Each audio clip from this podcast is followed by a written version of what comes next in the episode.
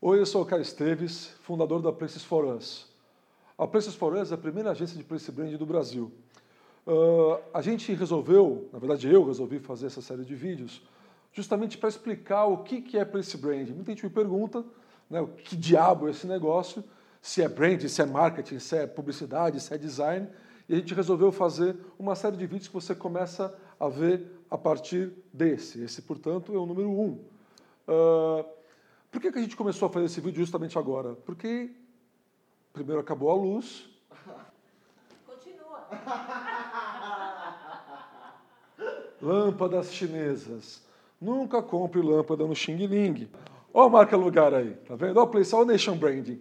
Lâmpada, a lâmpada quebrou e ele está falando que ela é Xing Ling, não que ela é suíça, por exemplo, né? ou sueca, ou dinamarquesa. Ela é, obviamente, chinesa. E nesse caso, ela é de fato chinesa. É, o que comprova que nem toda, nem toda impressão de marca lugar é tão torta assim. Mas o que, que a gente. Mas o que, que a gente. Por que a gente está pensando nisso? Por conta justamente das Olimpíadas, como eu acabei de falar, antes do nosso problema com a nossa, com a nossa lâmpada chinesa.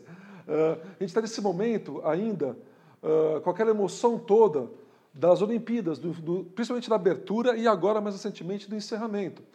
Uh, o que a gente pode chegar, a, gente, a, conclusão que a gente chega é que nenhum mais cético dos céticos podia achar que ia ser o sucesso, ou melhor, o mais cético nem achar mesmo que ia ser sucesso. Mas, enfim, até o mais cético dos céticos se emocionou com a abertura dos Jogos Olímpicos e também com o encerramento.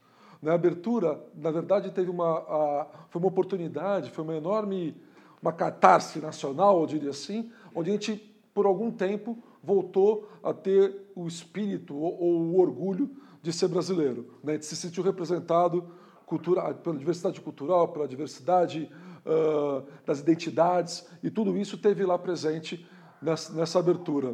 Uh, agora, fica o que fazer com isso depois. Isso é um assunto para um outro vídeo. O que a gente está querendo falar aqui é sobre justamente essa coisa de marca-país. Né? Uh, o que a gente pensa quando pensa no Brasil? Na verdade, a gente pensa uma coisa e a comunidade internacional deve pensar outra coisa. Até então, a gente no Brasil está muito envolvido com as questões da crise econômica, da crise política e que por essas três semanas de Olimpíada simplesmente saíram do foco, felizmente. O resto do mundo, por sua vez, tem uma outra imagem da gente, principalmente do Rio de Janeiro, que era o foco desse evento. Um lugar violento, uh, um lugar com vários problemas de segurança. E a gente, de uma maneira ou de outra, teve a capacidade de reverter esse cenário e passar uma outra impressão do nosso país para a comunidade internacional.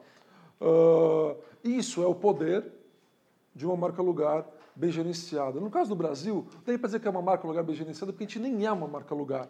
A gente, a gente é uma marca orgânica, a gente não pensou. Na verdade, o poder público, o governo, perdeu uma enorme oportunidade de pensar estrategicamente antes da Olimpíada acontecer para já preparar todo um processo para colher os frutos disso de uma maneira mais inteligente e mais estratégica, mais eficiente. A gente foi surpreendido, digamos assim, com uma, uma eficiência, uma performance absurda das Olimpíadas e da abertura dos encerramentos, da cerimônia como um todo, e agora tem que aproveitar esse momento para fortalecer essa imagem, essa percepção de marca país que a gente teve oportunidade agora de comunicar para o mundo inteiro. Uh, uma das coisas que a gente tem que tomar cuidado e que a gente tem que começar a pensar, inclusive, é justamente o que faz a gente uh, uma marca lugar, uma marca país. Uh, se a gente for pensar no Brasil, eu tive num evento recentemente no Rio de Janeiro, lá no, no, no Porto Maravilha, Convite da Rio Negócios, para discutir justamente city branding, que Rio de Janeiro é esse que a gente quer vender, que a gente quer trabalhar. E uma das questões mais importantes dessa, dessa discussão é que quando a gente fala do Brasil, a gente sempre fala de alegria, felicidade, colorido. E, na verdade, a gente pode usar essas mesmas, essas mesmas características, esses mesmos valores, para praticamente toda a América Latina. Então, na verdade, a discussão é um pouco anterior. O que, que, o que, que a gente tem de, que qualifica essas questões, esses valores? Porque só felicidade, só alegria é um tanto amplo. A gente não parou muito para pensar nisso até hoje. Né? Então, na verdade, a gente tem que parar agora, de uma vez por todas, e começar a entender ou discutir que país a gente é, que cultura é essa nossa, que identidade é essa nossa. Ou melhor, que conjunto de identidades é esse, que mosaico maluco e plural é esse que forma a nossa marca Brasil. E essa é a oportunidade que a gente tem agora um momento absolutamente propício para isso. Portanto, a discussão de marca país é absolutamente pertinente nesse momento.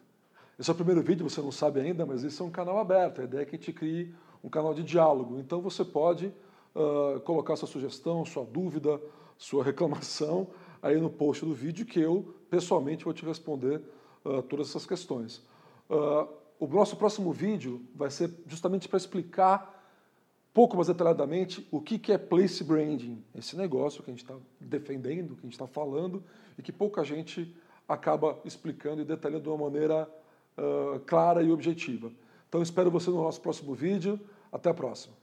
Place branding também não é nenhum logotipo, nenhuma identidade visual, nenhuma identidade, nenhum logotipo de, de poder público ou de gestão.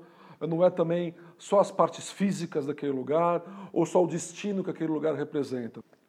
Place brand é um processo. É um processo que tem basicamente uh, três pés ou três pernas.